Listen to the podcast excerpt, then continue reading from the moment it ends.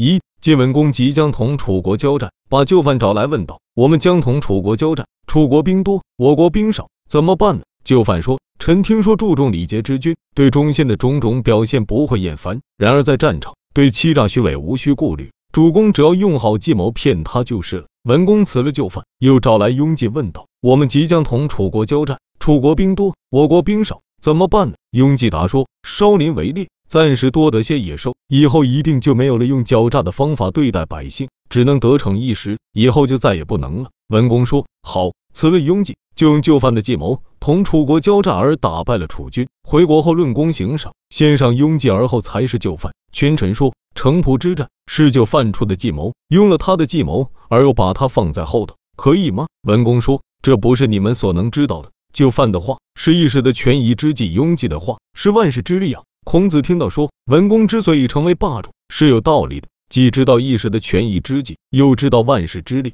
有人说，雍济之所答，并不切合文公之所问。凡是回答问题，要根据问题的大小缓急而应对。问的是高大，答的是卑下，明君是不能接受的。如今文公问以少对多如何，而雍济回答，以后再也不能做了。这不是要回答的问题，而且文公不懂一时的权宜之计，也不懂万世之利。作战取胜，国家安全而军位稳定了，兵强而国威，即使以后再出现同样的情况，也没有这次利益巨大。何必愁万世之力不来呢？作战失败了，国家危殆，兵力虚弱，生死明灭，想避开今天的灾难都来不及，到哪里去等待万世之力了？要等待万世之力，在于今日取得胜利，今日取得胜利，在于诈敌诈敌，才能取得万世之力。所以说，雍基的回答并不切合文公的问题，况且文公也不理解就范的话。就范所说的对欺诈虚伪无需顾虑，不是说欺诈他们的百姓，而是说欺诈他们的敌人。所说的敌人，就是要征讨的国家，以后再也不能做了，那又有什么害处呢？文公之所以先上雍济，是由于他有功吗？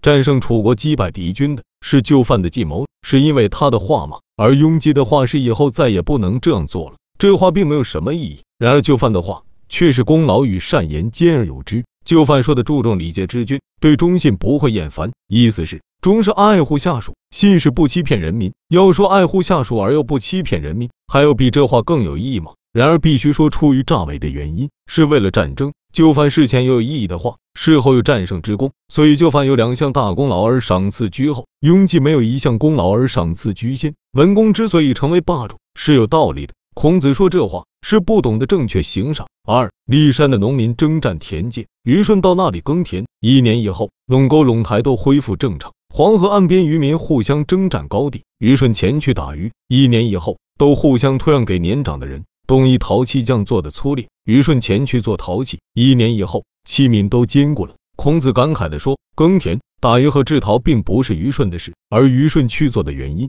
就是为了纠正败坏的风气。虞舜真是仁爱呀！亲自到艰苦的地方去操劳，而百姓都向他学习。所以说，圣人的道德能感化人呀。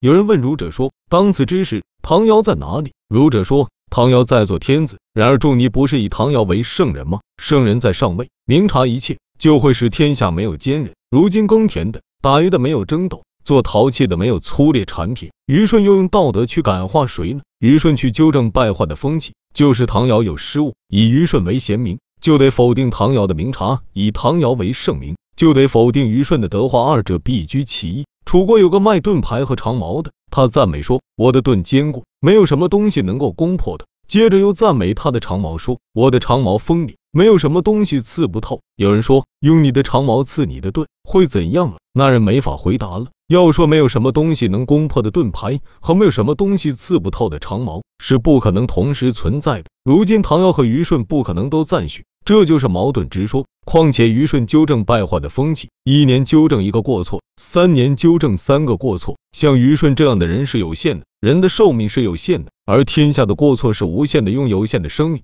去追逐无限的过错，能纠正的过错也太少了。如用赏罚的办法，是天下必须遵行。命令是合乎规矩的奖赏，不合规矩的惩罚。命令早晨到，晚上就改变过来了；晚上到，早晨就改变过来了。十日之间，天下的事就全办完了，何必等一年？虞舜不用这种办法驱劝唐尧，让他听从自己的建议，而是亲身去做，不也是没有办法吗？况且用自身的劳苦，然后才能感化百姓，就是唐尧和虞舜都是很难做到的。而用权势去矫正臣民，就是一般平庸的君主也很容易做到。要想治理天下，放弃平庸的君主容易做到的办法，而采取唐尧、虞舜都难以做到的行为，这不能治理天下。三，管仲有病了，齐桓公去看望他，说：“仲父病了，如果不幸寿终天年，你将对我说什么呢？”管仲说：“主公不说，臣本想见告，希望主公辞退树雕，除去易牙，远离公子开封。易牙为主公掌膳时，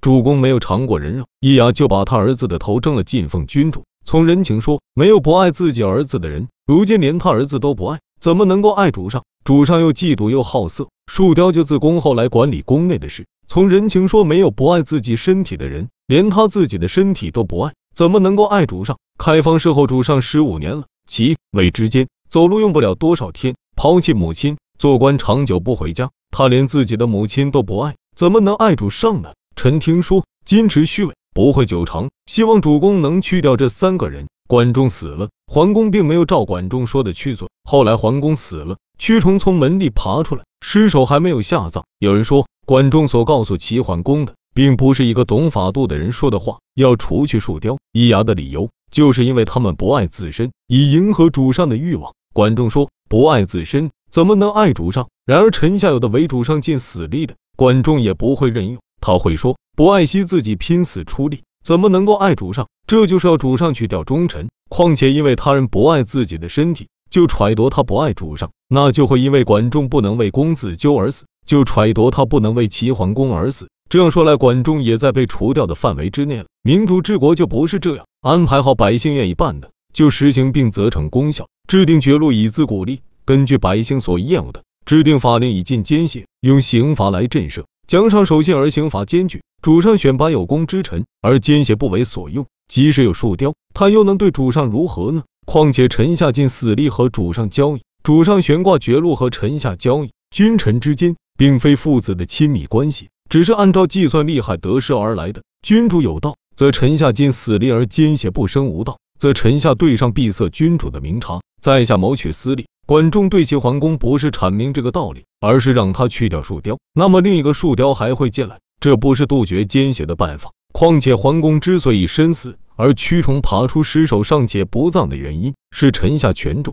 臣下权重的实质，君主就会被挟持。有了专权的奸臣。君主的命令就不能下达，臣民的情况也不能上通。一个人的力量就能隔绝君臣之间的联系，使君主听不到成败大事，不知祸福也无法通达，所以才有桓公那样死后不被安葬的祸害。民主治国，人不监视，官不监制，卑贱的人不必等待高官引进就可以自荐，大臣不必依靠君主左右就可以觐见，百官遵循法令而上下通达，群臣都聚集在君主手下。对受奖赏的人，君主看到他的功绩；对受惩罚的人，君主知道他的罪过。见其功而赏，知其罪而罚。赏罚之前不受蒙蔽，赏罚之后没有失误，怎么会有桓公那样不葬的忧患？管仲不是对桓公讲明道理，而是要去除那三个人。所以说，管仲是不知法度的人。四赵襄子被围在晋阳城中，解围以后，赏赐有功者五人，高贺居受赏者之首。张孟谈说。晋阳的事，高贺并没有大功，现在他是受赏的第一名，为什么？襄子说，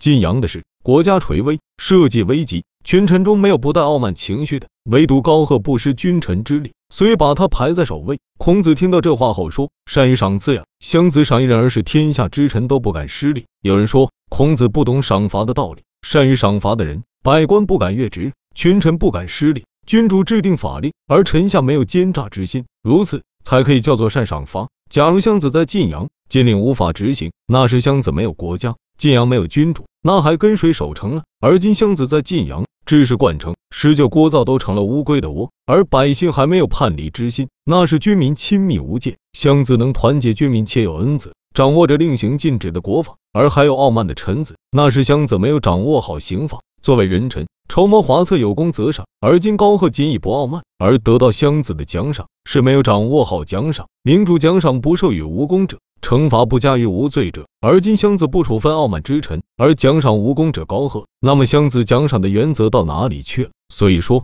孔子不懂奖赏之道。